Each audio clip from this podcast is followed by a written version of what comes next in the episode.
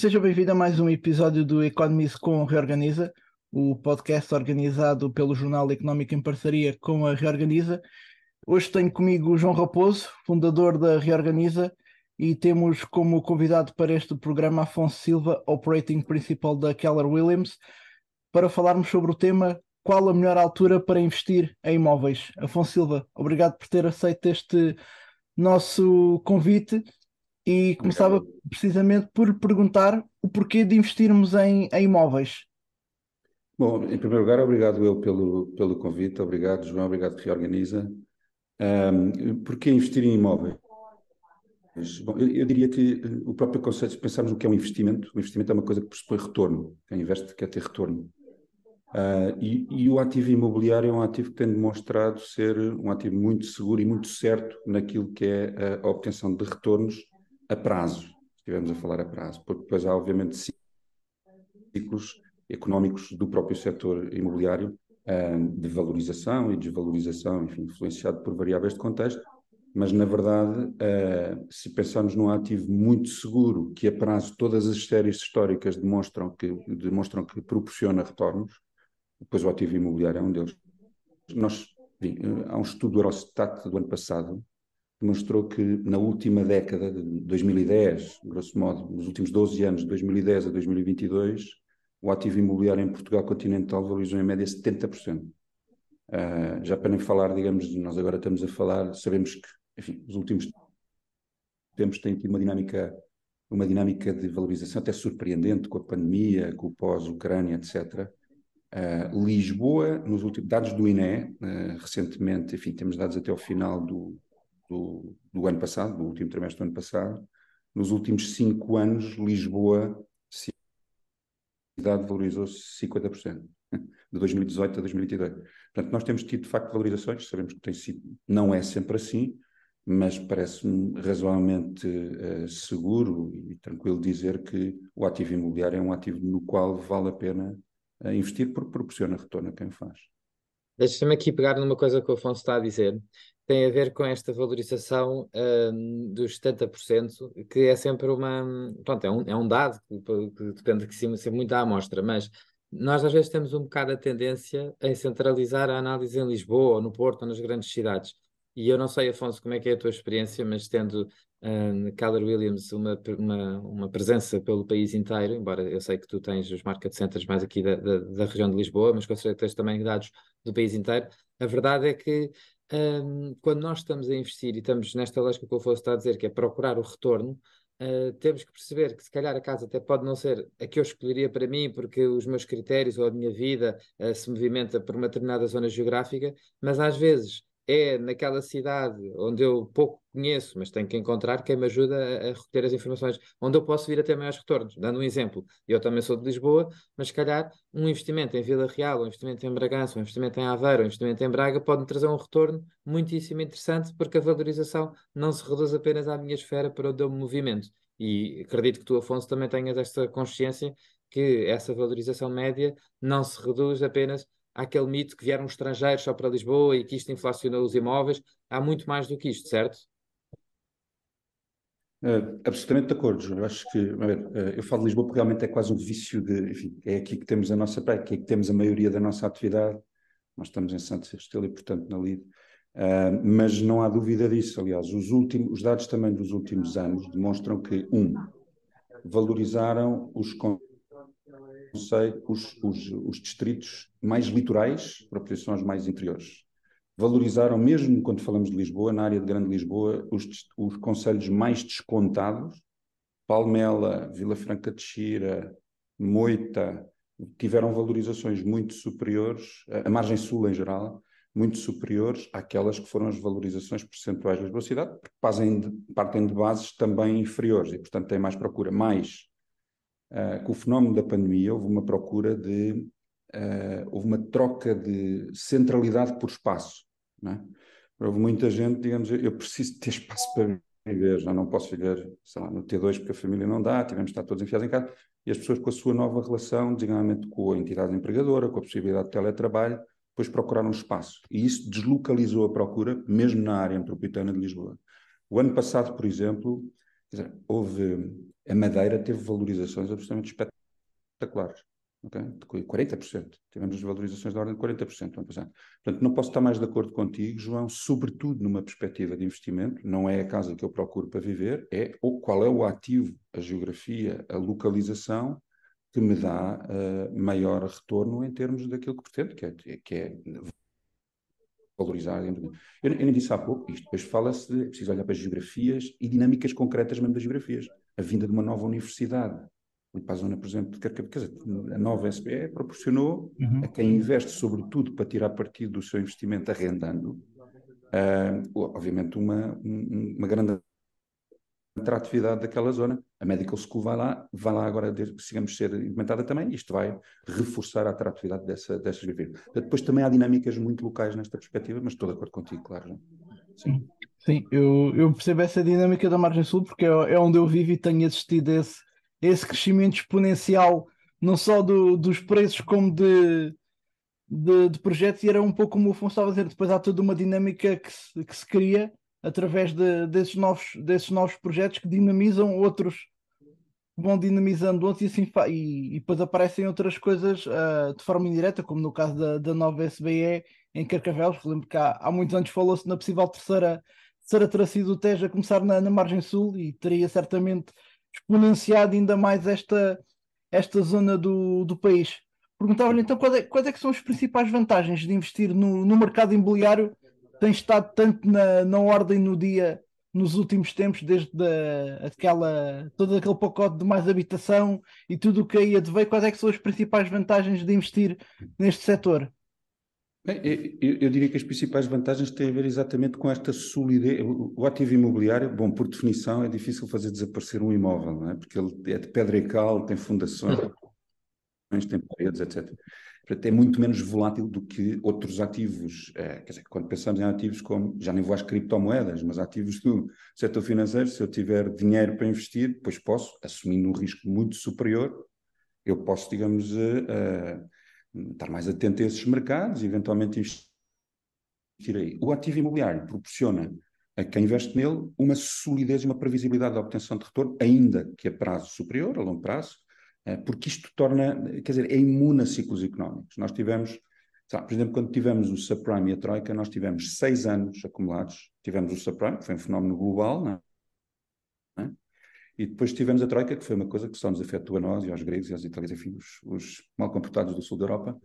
Um, e, e, e objetivamente aquilo que fez foi uh, introduzir uma desvalorização acumulada de quase 30% no ativo imobiliário em Portugal. Mas falámos de seis anos, não é? Portanto, quem tiver quem tivesse comprado nessa altura e tiver a vender, se calhar 10 ou 12 anos depois, ainda assim tem valorização. Ou seja, há uma imunidade a ciclos económicos pelo prazo de investimento no ativo imobiliário, que é obviamente diferente daquilo que outros setores proporcionam. Por exemplo, o setor financeiro é claramente muito mais volátil. Portanto, menor volatilidade, mas maior segurança no retorno. Segundo, eu quando compro um ativo imobiliário, né, falámos muito disso até agora, mas Quer dizer, depende da perspectiva com que eu faço. Não é só a valorização a longo prazo, eu posso manter a coisa parada a ganhar pó ou não, ou arrendá-lo. E isto é uma perspectiva de investimento e, portanto, eu estou a tirar rendimento daquilo que é, que é do que investi naquele ativo. Mais ainda, se recorrer, se tiver uma perspectiva de investimento, quer dizer, posso inclusivamente, para não descapitalizar, aumentar o alargamento de, de imóveis em que posso investir para arrendar, recorrendo a crédito, por exemplo, e tendo um retorno dos capitais próprios muito superior àquele que faria se estiver a investir e a comprar só com capitais próprios. Portanto, uh, estas diria que são as principais vantagens de investir no ativo imobiliário, face a outros que proporcionam retornos uh, muito mais altos, quer dizer, as criptomoedas todas, mas depois também houve surpresas negativas, não é? Recentemente. Também. Não sei se respondi à pergunta, mas. Há aqui uma coisa engraçada Deixa-me só aqui dar, dar uma nota, porque há aqui uma coisa que tu disseste que é válida para todo tipo de, de investimentos e que nós às vezes esquecemos, e é uma verdade de lá para ali, mas que nós só devemos investir naquilo que percebemos. É? E tipicamente o investidor às vezes tem uma postura um bocadinho a cowboy que vai e atira-se para onde não sabe e, e, agora está na moda e olha, vai a bitcoins, agora é não sei o quê e não sabe o que é que está a fazer. O imóvel tem esta coisa tão básica que é uma coisa muito simples. Eh, nós sabemos o que é uma casa, sabemos como é que funciona e aquilo que o Afonso estava a dizer é também muito relevante, que é um imóvel está ali, portanto tem, tem pedra, tem uma desvantagem, também vale a pena perceber, que é, às vezes para transformar em liquidez leva tempo, ou seja, eu se preciso de vender umas ações, ou se preciso de vender um, um ativo financeiro, eu consigo uh, mais rapidamente transformá-lo em liquidez. Mas o imóvel tem esta característica de ser algo simples e também por ser um, por ter um valor, que já aqui foi dito, que tem tendência a acompanhar pelo menos a inflação, mas tipicamente supera a inflação, portanto, uh, o retorno do, do, do, imóvel um, é, é, é, fácil de medir, também isso ajuda a que seja uma boa garantia bancária. O bocado Afonso estava a falar sobre uh, o recurso a crédito nesta lógica de alavancar para o investimento. Isto é um conceito essencial para eu perceber o que é, que é o retorno sobre os capitais próprios, sem querer aqui complicar muito um, em linguagem técnica financeira, mas se eu vou comprar um imóvel que vale, e se coloco 100 mil euros e tenho um retorno de uh, de 5 mil euros por ano, uh, tenho uma rentabilidade de 5%. Mas se eu uh, apenas colocar os capitais próprios e os meus capitais próprios e o resto ir a capitais alheios, isto é, alavancar-me na banca, o meu custo é apenas o dinheiro que eu coloquei e os juros que vou uh, pagar por esse empréstimo. Porque na realidade esse é que é o, o, o verdadeiro custo que que com, imagina, com 100 mil euros consigo se calhar comprar três ou quatro imóveis diferentes recorrendo à alavancagem em crédito. Se eu não recorrer à alavancagem em crédito, só consigo ter um único imóvel e tenho uma rentabilidade também mais arriscada, porque só depende de um ativo e não de três, como poderia fazer numa lógica de diversificação com recurso à alavancagem em crédito. Portanto, também isto é uma vantagem muito interessante. É simples, é palpável, como o Afonso estava a dizer, e são um, uma ótima garantia bancária que ajudam aqui a alavancar bastante o nosso investimento. E como é que podemos saber, Afonso, qual é que é a melhor altura para investir? É uma questão de oportunidade, é, é olhar para o, para o, é olhar para o mercado, olhar para as zonas de, do mercado, para a zona onde, onde pretendemos investir. Qual é que é aqui a, a estratégia, por assim dizer? Bom, a melhor maneira é ter uma bola de cristal, uh, mas eu creio que ninguém tem. Essa é a melhor maneira, eu também não tenho, acho que ninguém tem. Quer dizer que tem, em princípio, e, e, outra coisa que eu diria, quase de forma provocativa, o, o Gary Keller é o fundador da, da empresa do, da Keller Williams, né? e ele tem uma expressão curiosa que é The best time to buy or sell is always. Porque, na verdade, há sempre quem precisa comprar e vender, por um lado, não é? Eh, e por outro lado, se nós pensarmos no, depende da perspectiva do investimento que tivemos, mas se pensarmos de facto no ativo imobiliário como um ativo que proporciona a prazo investimento, há sempre boas oportunidades no momento. Olhando para, sim, tendo em conta geografias, tendo em conta dinâmicas locais. Exemplo, a área metropolitana de Lisboa, uh, os conselhos da área metropolitana de Lisboa, e quanto mais periféricos, maior é este efeito, valorizaram mais nos últimos anos do que Lisboa cidade. Em 2021 tiveram uma valorização em média superior a 15%. Né? E depois há conselhos aqui, Alcochete, por exemplo, em 2018 e 2019 valorizou pouquíssimo, e na pandemia valorizou 44% por exemplo. Uh, e nós temos que ir olhando para estes fenómenos e dizer assim, o, o que é que em contexto está a influenciar a preferência das pessoas, a procura, etc. E depois os preços de base que existem em cada sítio. Portanto, naturalmente, nestes conselhos, em princípio, terá havido melhores oportunidades de investimento uh, pelo delta que proporciona a valorização, digamos, a partir de valores mais, mais baixos. Portanto, eu diria, uh, a melhor altura para investir é sempre Olhando, é sempre, olhando, digamos, para as coisas. Agora, imagina uma coisa, depois há comportamentos humanos que são introduzidos nestas coisas, que é, quando vemos o, o mercado se calhar contra, procurar contrair, é introduzida alguma incerteza, as pessoas tendem, digamos, a hesitar, há menos compras, etc. Estas coisas são justamente naturais. Um, o que não devemos é perder nunca de vista que uma coisa comprada hoje, daqui a 10 ou 15 anos, um, tem um retorno quase garantido, quer dizer, mesmo que haja uma, um apocalipse ou um hecatombe, uh, tem um retorno quase, quase garantido. Há, uma, há também uma frase que é curiosa: no imobiliário, não espere para comprar, compre e espere. Espera. É, queremos uma coisa porque provavelmente vai ter retorno com isso se for uma perspectiva de, de, de investimento também. João. Se... eu, eh, não, eu estava aqui a pensar, é, numa lógica de complementar, perceber que um, quando nós estamos a investir, temos que perceber quais é que são uh, os propósitos desse investimento. Uh, e, portanto, qual é que é o retorno que eu espero? E, mais uma vez, aqui volto a alertar para alguns, uh, algumas tentações que pode haver no investimento, que é eu, por exemplo, falo muitas vezes disto, que é investir com o coração, é? porque gostei muito daquela casa, ou porque estou completamente convencido que aquilo vai ser a minha casa de, de sonho. Se, se, é, se, é, se, é, para mim, é uma coisa, mas se eu estou a comprar para investir, que é isto que estamos aqui a falar, eu não posso ir com o coração, portanto, eu tenho que ir mais pela razão e pelos cálculos matemáticos, e para isso é preciso fazer uma análise cuidada. Se calhar, em alturas em que o mercado está mais quente, qualquer um é bom investidor, ok? Qualquer um faz um bom negócio. Mas não é isso que estamos aqui a falar, nós estamos a falar de saber uh, de ter ferramentas para que se possa fazer um bom, negócio, um bom investimento imobiliário. E, e, essa expressão que eu não conhecia, mas que, mas que faz fazer que é, é sempre uma boa altura para comprar ou, ou comprar e depois esperar, tem esta lógica de se eu sou um investidor qualificado, e para isso é preciso ter competências e até pedir ajuda nesse sentido, pode sempre ser uma boa altura para investir, porque o, o que não acho que seja critério é investir por, porque é uma questão de moda, né? e isso às vezes acontece. Anda tudo a falar do mesmo, então agora vamos todos ir por este caminho porque está na moda. Isso não é um, uma boa razão. Mas se eu invisto uh, com, os, com, com aquilo que são uh, os critérios certos, então qualquer altura pode ser uma boa altura para investir vai ser diferente. Se calhar há uma altura que é bom investir em Lisboa, noutra altura se calhar é bom investir na Madeira, uma altura se calhar é bom investir para estudantes, outra altura se calhar é bom investir para jovens casais, uma altura é bom investir para T5, outra para T1. Ou seja, pode alterar aqui as variáveis, certo? Mas uh, não é porque. Não, ou seja, é, todas as alturas dão oportunidades de investimento. Eu acho que esta é uma mensagem que vale a pena transmitir. Não é o ano específico, não é uh, a valorização de uma determinada zona geográfica, é preciso obter a critérios de diversificação de investimento, investir com a razão, perceber o retorno financeiro, e isto pode sempre ser verdade em qualquer altura que estejamos a falar. Sim, talvez, uh... posso acrescentar talvez uma coisa uhum. a isto, que é, nós agora pensamos assim, hoje é aumento para investir ou não, e muitas vezes vemos compradores hesitantes e dizem, pá, isto, o aumento das taxas de juros está objetivamente a, a provocar já contração de procura, há, há menos transações, há menos avaliações bancárias, há menos crédito concedido, há uma série de coisas, e até se prevê organismos internacionais, quer dizer, o BCE, o FMI, Standard Poor's, a Moody's, fizeram previsões para preços em geral e para Portugal até de alguma descida, digamos, e um comprador diz assim, bom, se isto vai descer eu vou esperar, se eu vou esperar. Só que não vai haver saldos, vocês vejam as previsões que são, estamos à espera do saldo do século este ano, vou esperar, por exemplo, no Natal vem a casa do século, que eu vou comprar por 30% mais barato. Não existe, não vai existir isso. Uh, e a haver correção em Portugal, ela vai ser muito ligeira, vai ser provavelmente muito de estabilização.